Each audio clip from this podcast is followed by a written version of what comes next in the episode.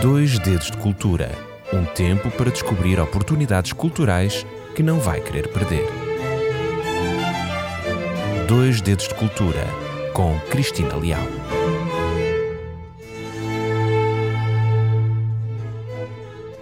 Seja muito bem-vindo a mais um programa Dois Dedos de Cultura. Um programa que pretende partilhar consigo novidades culturais do panorama nacional. Todos os programas Dois Dedos de Cultura encontram-se apoiados em suporte fotográfico nas redes sociais da RCS. Convido-o, portanto, a olhar para as mesmas para que possa visualizar com pormenor a informação que eu aqui vou partilhando.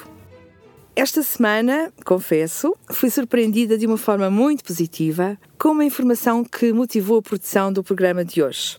Deixe-me que partilhe algo consigo. Gosto imenso de literatura clássica portuguesa. Os grandes clássicos fascinam-me. Ainda adolescente, li com entusiasmo quase todos os maiores clássicos da língua portuguesa. E Camilo Castelo Branco é um dos grandes. Por isso, tinha de partilhar consigo a possibilidade de ver, de observar, o manuscrito original da sua obra mais conceituada, Amor de Perdição. Querem saber onde? Vamos lá, fique por aqui que eu vou já já revelar tudo. Um precioso livro só poderia estar exposto numa preciosa livraria. E qual é a livraria mais bela do mundo? É claro que é a famosa Livraria Lelo. Localizada na bela cidade do Porto, esta livraria acolhe desde o dia 16 de março a exposição O Triângulo de Camilo, onde está patente este famoso e brilhante manuscrito. Trata-se de uma exposição simples, é verdade, mas grandiosa pelo seu manuscrito, escrito pelo próprio punho do famoso autor Camilo Castelo Branco. Assim, a minha sugestão desta semana é de que planeie uma visita até à Cidade Invicta. Sim, uma vez que esta exposição só termina no dia 8 de novembro, tem ainda muito tempo para se organizar e planear uma visita à bonita cidade do Porto. Naturalmente que a visita acaba por ser 3 em 1, ou seja, contempla a exposição, mas também visita a mais linda livraria do mundo e, naturalmente, a cidade onde essa livraria está edificada. É verdade, a Livraria Lelo foi galardoada no ano 2022 como o local mais inovador para visitar em Portugal.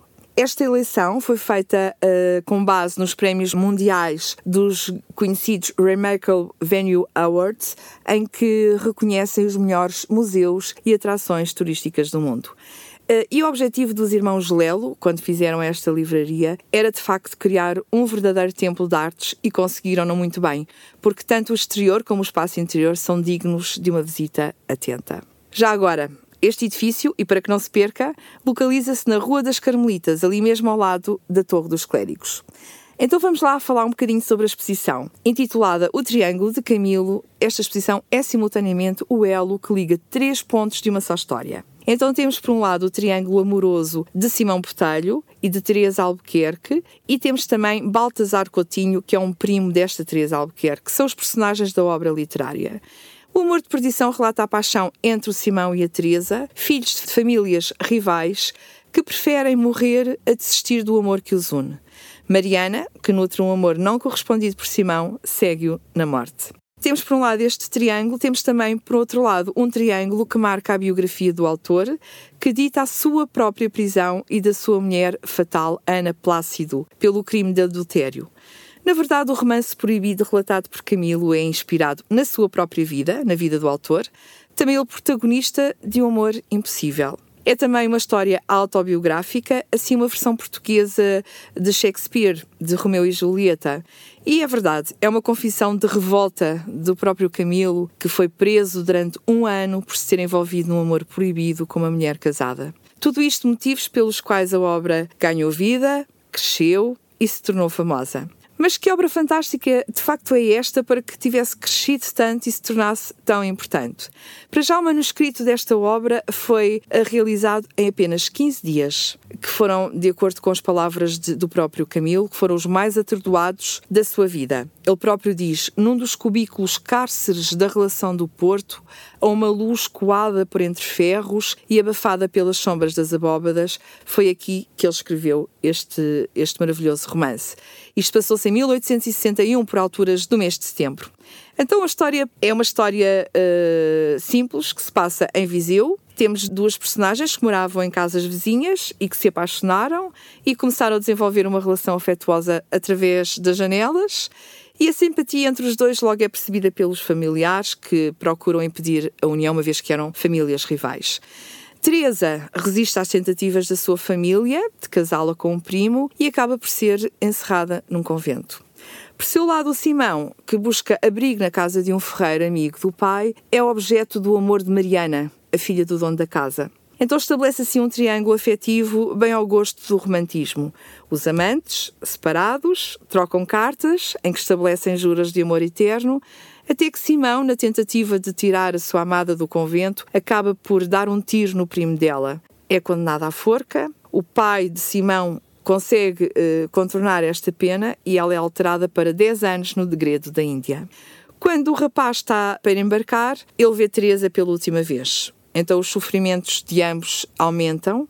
Ela morre de tuberculose, ele morre nove dias depois de saudade no mar e Mariana, no momento em que o corpo do seu amado é lançado às águas, pula para a água para também morrer afogada, contemplando toda esta tragédia.